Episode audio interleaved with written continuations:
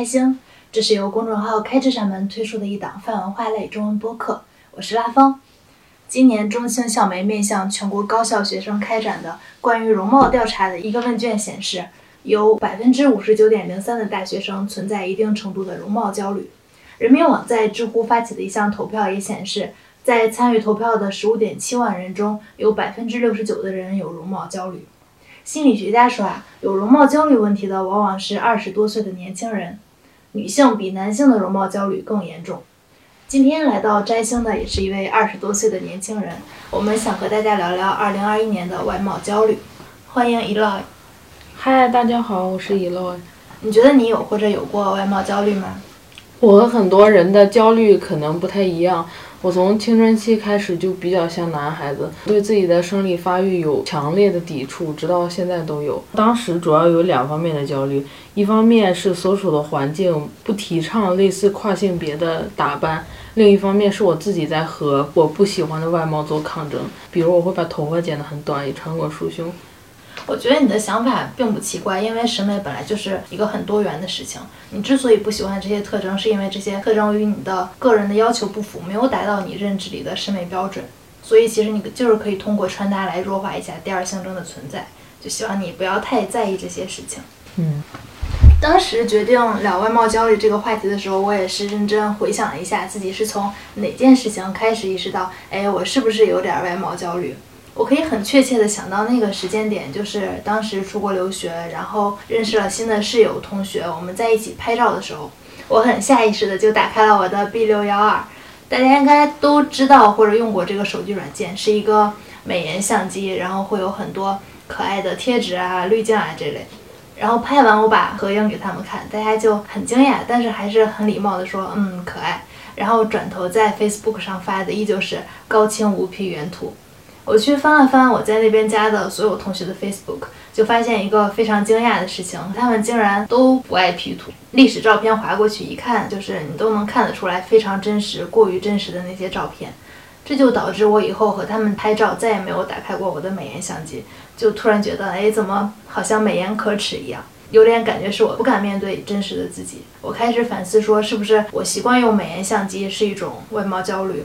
在他们甚至不管表情到不到位都原图直出的情况下，我觉得自己发一个加滤镜的照片就突然显得很 low，就是一个挺奇妙的心理。开头我们也提到一项关于容貌焦虑的调查嘛，超过半数的非常高比例的人群都有外貌焦虑。你觉得为什么会有这么多的人有容貌焦虑也好，身材焦虑也好？嗯，我觉得主要是社会带来的压力，社会对所谓的美有很强的追捧。追求美但焦虑的人，都是因为觉得自己不够美。但其实定义美的标准太单一了，不符合这样标准的人，如果不能坚定自己的看法，就会感到焦虑。你觉得这个标准是谁定义的？每一个时代都有每个时代流行的一种一种方向，一种审美。对，就比如现在就流行网红脸、锥子脸，然后可能再往前推会流行，可能古代的时候吧就会流行那种小脚。其实这些对身体都会有一定的损伤，包括现在很多人去整容、过度整容，都是对身体有一定影响的。你觉得我们现在使用的这些社交媒体，微博也好，然后什么短视频平台也好，有推动外貌焦虑这个事情吗？会一定程度的有，有些媒体可能会为了流量也好，为了自己宣传也好，去推崇一种他想表达的观点。比如说像整形医院就会直接打广告的时候说什么女孩子应该追求瘦啊，或者怎么样的。然后可能其他，比如明星广告这些会发他们明星很漂亮的照片，腿。腿很细啊，然后肚子很白，这种自己对美的定义不清晰的人，可能看了这些就会觉得，哎，这些是最好看的，然后他自己会不由自主的去追求那些。对他们塑造这个氛围，潜移默化的就会对大家认知造成一个影响。嗯，其实人类对美丽面孔的着迷，好像是一个与生俱来的事情。我们翻史料可以发现，追求美丽的历史从非常非常久远以前就开始了。早在伊丽莎白时期，人们就使用过一种含铅的有害身体的美白粉饼。然后在十九世纪，妇女在那会儿会用砒霜粉来美白，这种东西就是可以破坏身体里的红色血管，使女性呈现出来在维多利亚时代流行的那种苍白、血色苍白的皮肤。包括刚才你提到的中国妇女的缠足，然后泰国也有，泰国有一个长颈族，是为了把脖子拉长戴的铜圈，他们的审美就是脖子越长越美。像这种都是已经达到了一个非常夸张的畸形的追求美丽的程度。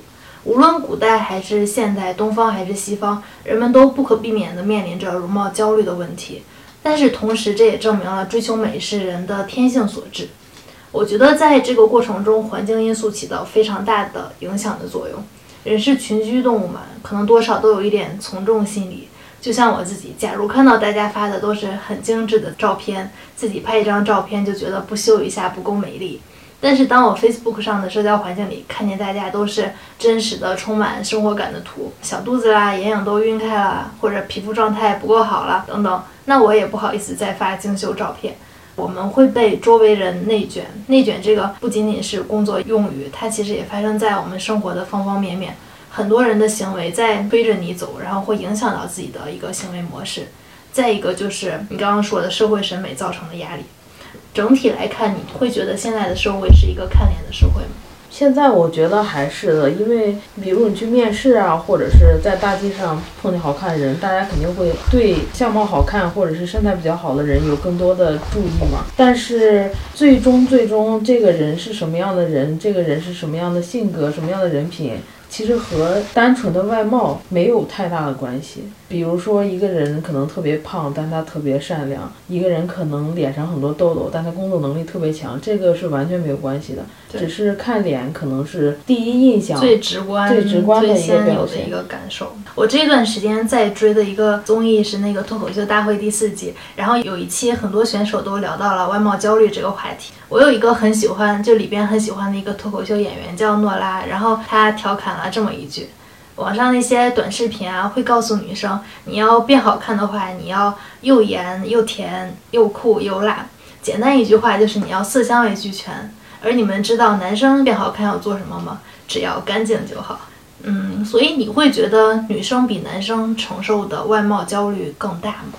我感觉可能在表达出来，我们听到的声音里，女生是更多一些的。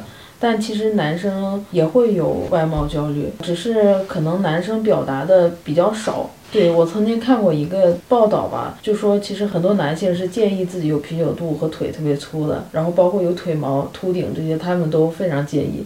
但可能只是存在于晚上回家关上门之后，他会觉得自己啊好丑这样，但是在外面不会。表达出来，所以其实男性在外貌焦虑这一块，有的时候可能比女性要更惨一些，因为他们还失去了吐槽和抱怨的这种权利。虽然说，其实我觉得男性也可以抱怨，但主要还是他们对于自己的外貌不够自信嘛。其实男女某些方面的容貌焦虑都是迫于社会压力或者是其他一些事情。你腿粗并不一定意味着你丑，你腿毛多并不意味着你丑。然后女性也是同样的，胖并不代表丑，然后黑并不代表丑。其实男女是一样的一个，都会有这方面的问题。我想插一句，就是其实这个就涉及到一个。竞争标准的问题，就是男性他可能有外貌焦虑，但是就是他的他们雄性竞争主要不集中在审美，集中在财富地位什么之类的。但是女生可能她从小被教育的就是容貌是女生非常非常非常重要的一个雌竞的标准，然后以及人是天生喜欢美的，这个是人的一个本能。但是可能在教育上要引导小孩多元化对于美的标准，就可能人品好啊，能力强。啊，这些都是对于美的标准，在这样引导下，小孩儿是会有更多元化的审美。但是如果在传统环境下长出来的人，确实是会喜欢那种就好看、单一好看。但我觉得也是传统环境下，可能在女性的竞争或者说评判中来说，容貌焦虑会高一点。去年上线的一档节目叫《听见他说》，不知道你有没有看过？它的主题就是女性为当下的窘境勇敢发声。然后他是邀请了八名女演员，针对八个话题进行演绎。有一个女演员齐溪，她扮演的一个角色就是一名有容貌焦虑的女生，每天要花两三个小时化妆，然后在卸妆照镜子的时候哭着说：“我就是觉得我很丑。”女主独白的时候也质问了这个问题，就是这是一个看脸的时代嘛。然后这个影片里后面的独白是：“不是不全面。”不光要看脸，还要看胸、看腰、看屁股、看头发、看指甲、看脚后跟，颜值似乎成了某种话语权。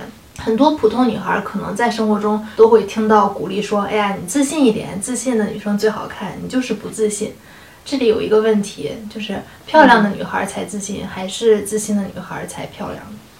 我觉得这两点是相辅相成的，因为自信会让你整个人举止谈吐更得体，也就更美。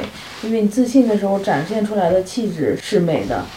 呃，漂亮女孩容易得到更多认可，比如大家会夸她漂亮，然后因此就注意到她更多其他的优点，然后这样一个正向循环，她就会更自信。但是我觉得自信的人是更漂亮的，因为自信是由内而外的美。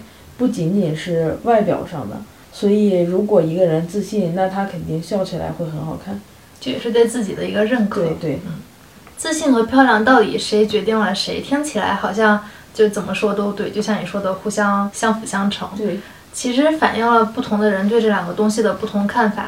在我看来，跟你的观点也比较相似，就是两者是可以互相成就的，没有说谁先谁后。就像皮肤白是大众审美，但是大家都知道吉克隽逸不白。可是她依然潇洒自信，吸粉无数。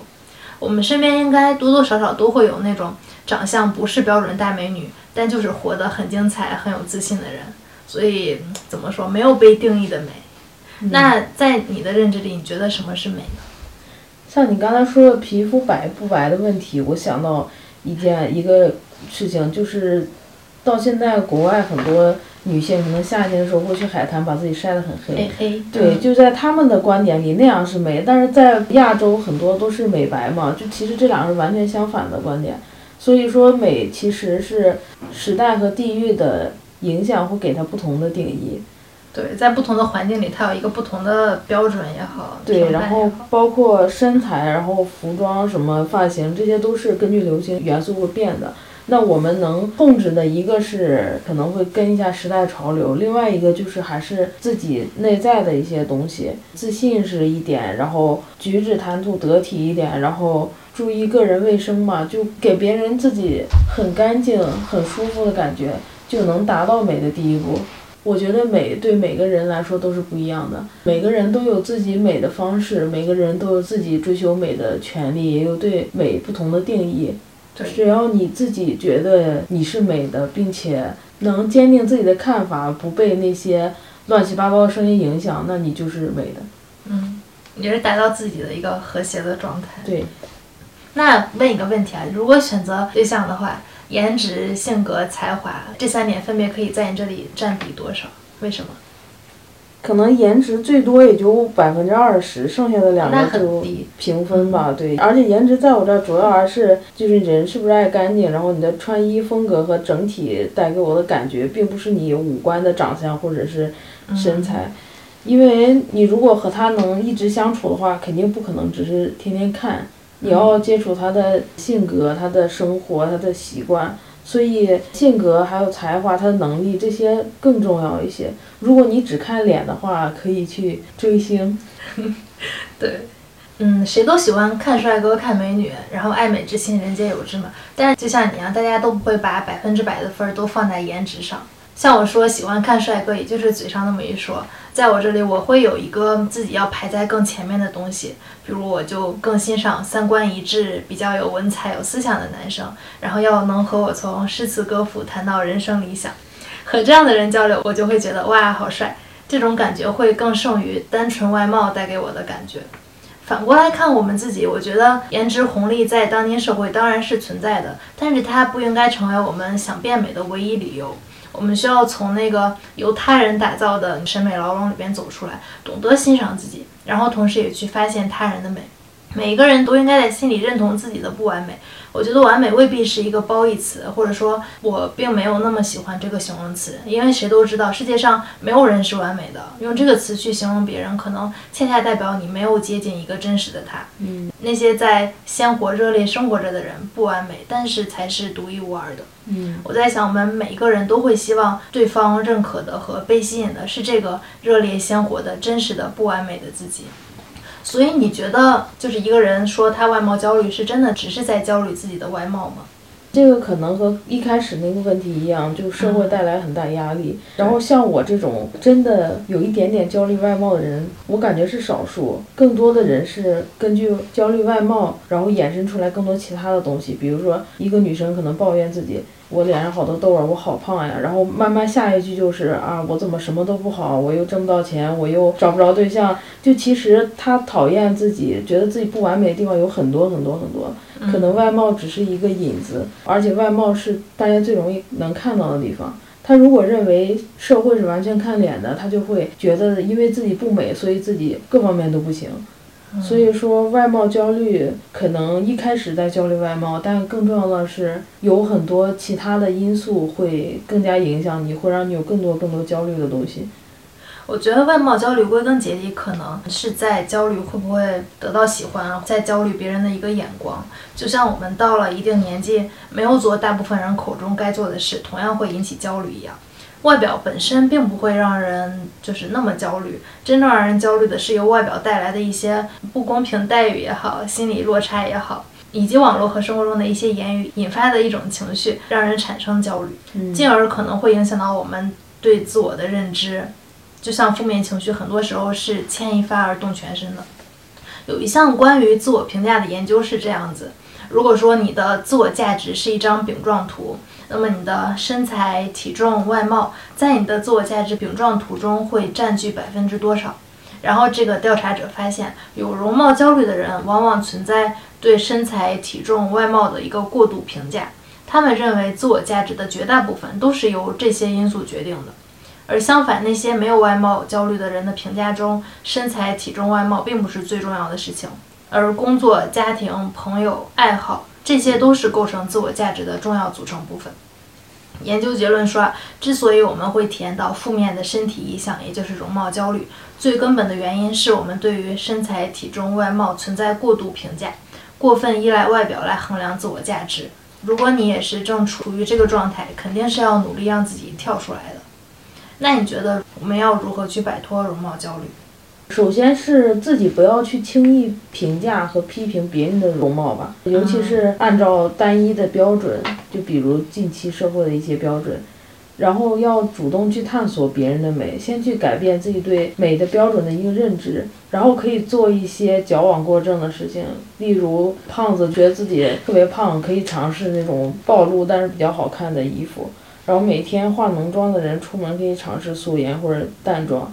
尝试不同风格的衣服，然后还有一些比较小的做法吧，比如就是可以少听别人对容貌的评价，或者自己在意的那种事情，比如说体重啊什么这些，可以暂时不用去管它。嗯，对，就是我们自己是要多点努力去改变一下这样的心理状态。对。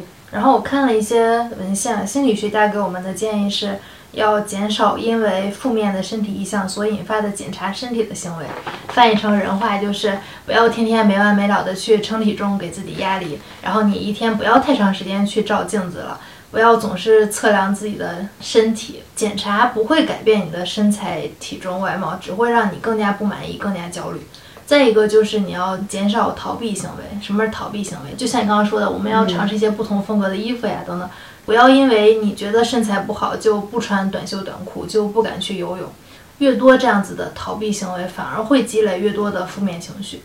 同时，我们还可以把更多的时间和精力放到那些对于自己也很重要的事情上，像我们朋友啦、家人啦，还有自己的爱好、旅行、社会公益等等，去实践自己的价值观。你觉得追求外貌上的美是一件有错的事情吗？追求美肯定是没有错的。因为如果你追求的是自己所认为的美和容貌焦虑其实是没有关系的。比如说女生可能逛街看到喜欢的衣服，就我们会买自己喜欢的衣服嘛。这个是我自己喜欢我才买，并不是因为我想达到一个别人夸我呀或者什么的一个目的。就像女生化妆和打扮，其实很多是为了取悦自己，对，包括男生也是，很多男生可能会留那种小胡子，然后可能有人说啊你这样真丑，但他不觉得，他觉得自己很帅，这样就是一种很自洽的追求美，这是没有错的，这是完全正确的，这是。嗯，然后只要追求美的时候有自己的方向，可以取悦自己，让自己开心，我觉得就是非常正确的事情。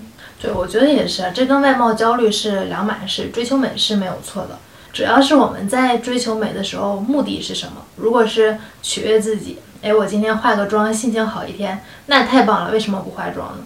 如果是我就不敢素颜上街，那可能你就要想一下，是不是陷入了一个外貌焦虑的怪圈，真的需要调整一下自己的状态。不管身材、体重、外貌如何，我们都可以是美丽的。有一个开玩笑的词汇叫“亚洲四大邪术”，指的是日本的化妆术、中国的 P 图术、韩国的整容术，还有泰国的变性术。就是说，这个人前后反差非常大。你觉得应不应该为了迎合大众审美去做这个整容医美，然后获得外貌上的认可？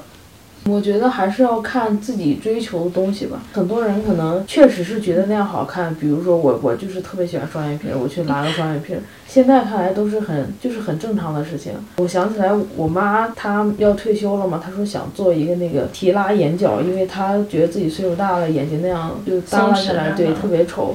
我说你想去做就完全可以去做，这是你自己觉得能让你自己开心的事情。她如果能看见自己重返年轻。他肯定特别高兴。嗯，然后刚才提到那个泰国的变性术，这个也是一个，就我觉得非常需要个人主观坚定的事情，因为可能有些人自己的生理性别不满意，那我就去变个性。我觉得如果你想好的话，完全可以。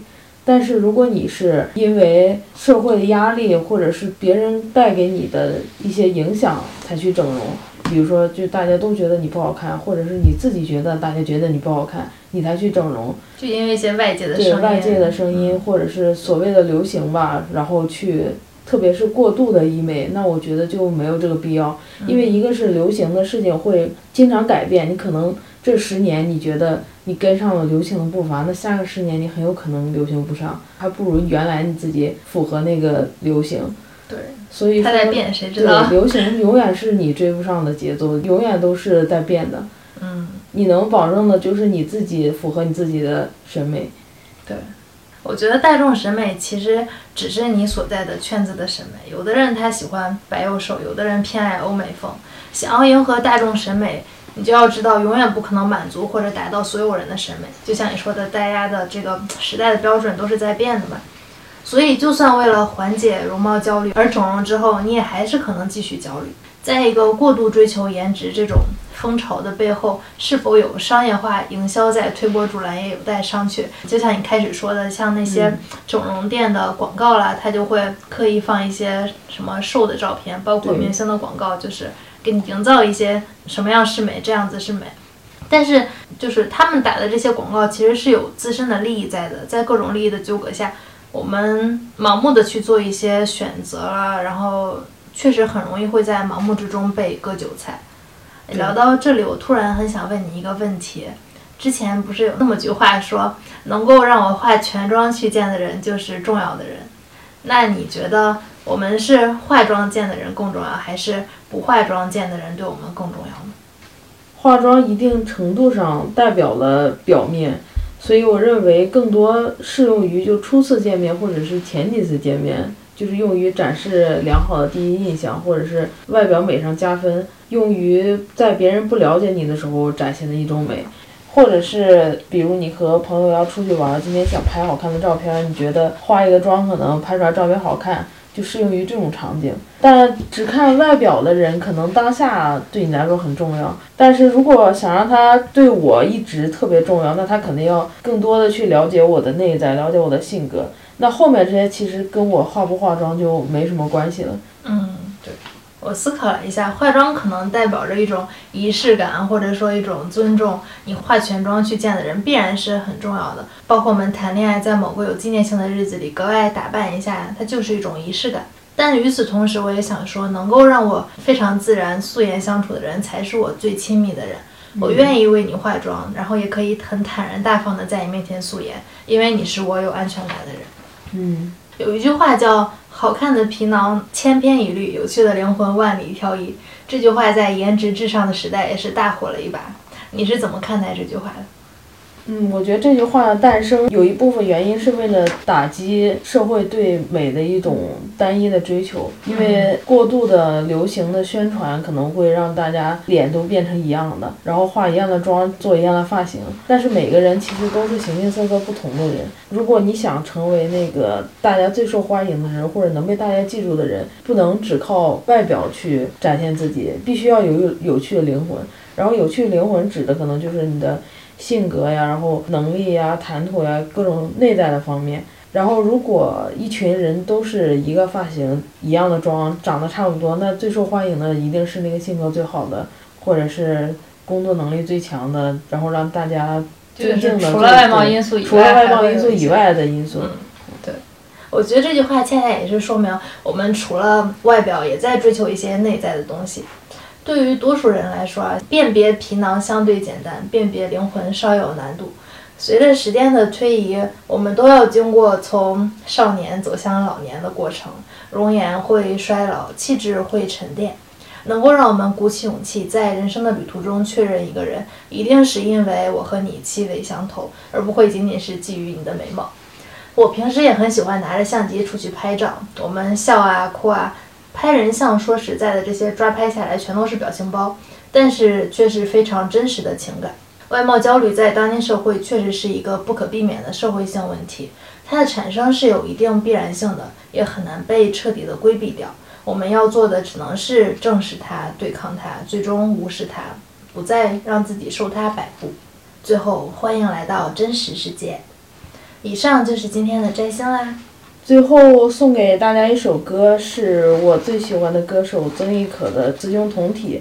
这首歌讲的是一个外星人降临地球之后，发现地球人与自己的区别之后，产生了一些心理活动。里面最后一句歌词是：“只要你爱我，只因为我是我。”希望大家听完这首歌之后，都能做真实的自己。